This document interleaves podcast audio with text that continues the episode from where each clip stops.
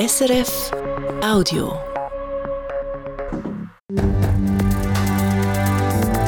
SRF 1, jetzt mit dem Regionaljournal.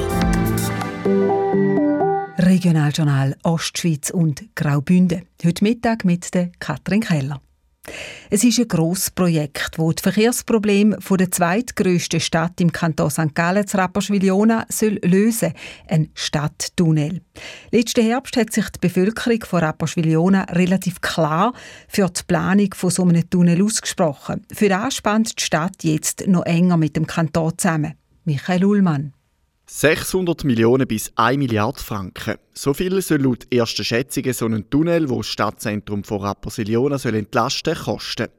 Ein konkretes Projekt gibt es zwar noch nicht und so ein Tunnel ist auch noch Jahre, wenn nicht Jahrzehnte weit weg.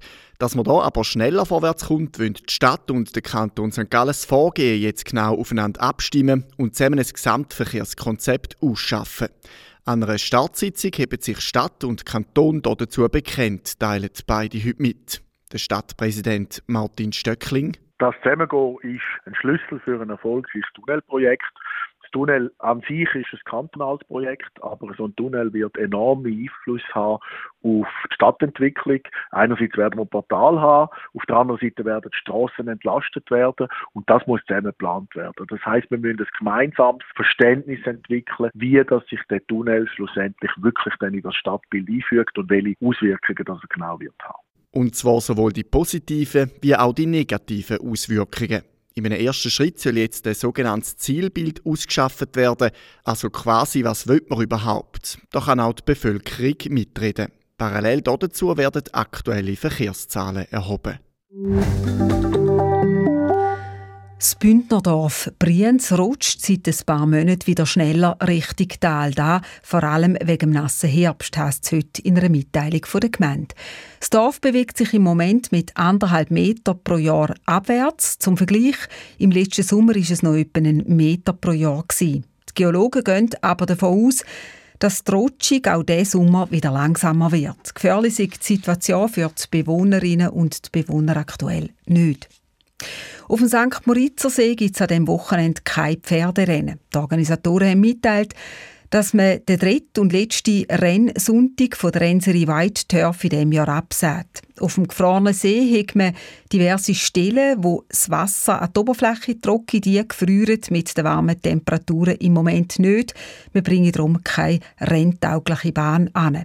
Schon am zweiten Rennsonntag letzte Woche hat es Probleme gegeben wegen der Wärme.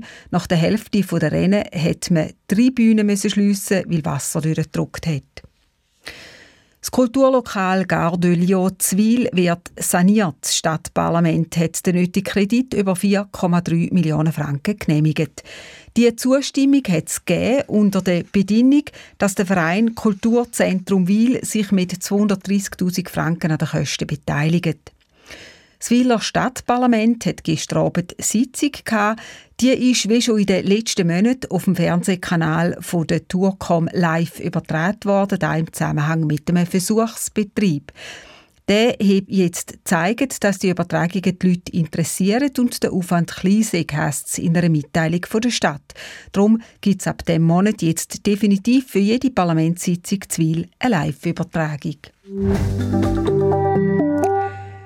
Die Stadt St. Gallen führt ihre Vermarktungskampagne mit dem Namen Sankt weiter. Drei Jahre lang hat man probiert, die Stadt als Wohn- und Arbeitsort bekannter zu machen. Insgesamt 400.000 Franken hat man für die Hand genommen und da hat sich gelohnt. Fabian Sieht man die Kampagne vor allem in den Schaufenstern. Die Läden können über die Stadt Kleber bestellen. So steht an einer Bäckerei zum Beispiel Sankt Backfrisch oder bei einem Einrichtungsladen Sankt Heimelig. Das Herzstück der Vermarktungskampagne ist aber die Webseite «Meine Stadt». Dort drauf kann man nachschauen, was in St. Gallen läuft. Wo man zum Beispiel Konzerte hören kann, wo es gutes Essen gibt oder wo man am besten in die Natur kann.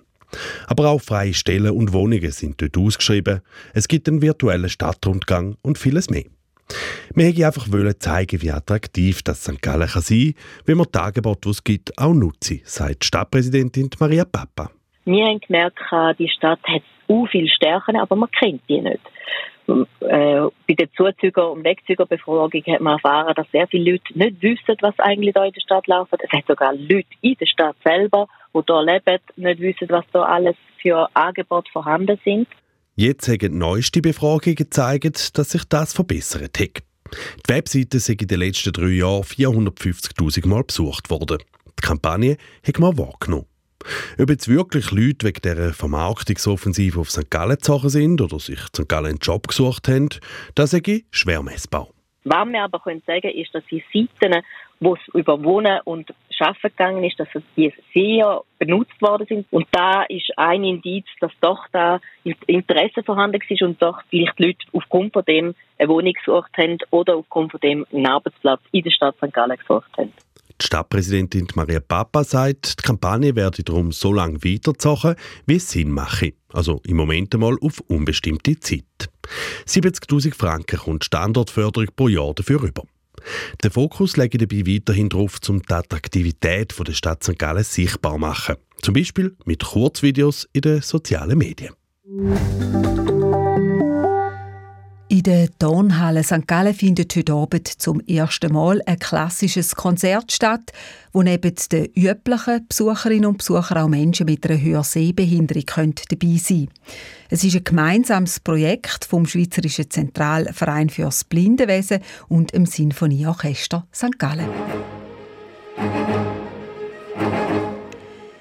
Schon bei der Hauptprobe gestern Vormittag konnten ein paar von ihnen dabei sein zwischen den Musikern auf der Bühne setzen, Musiker und Instrument anlangen.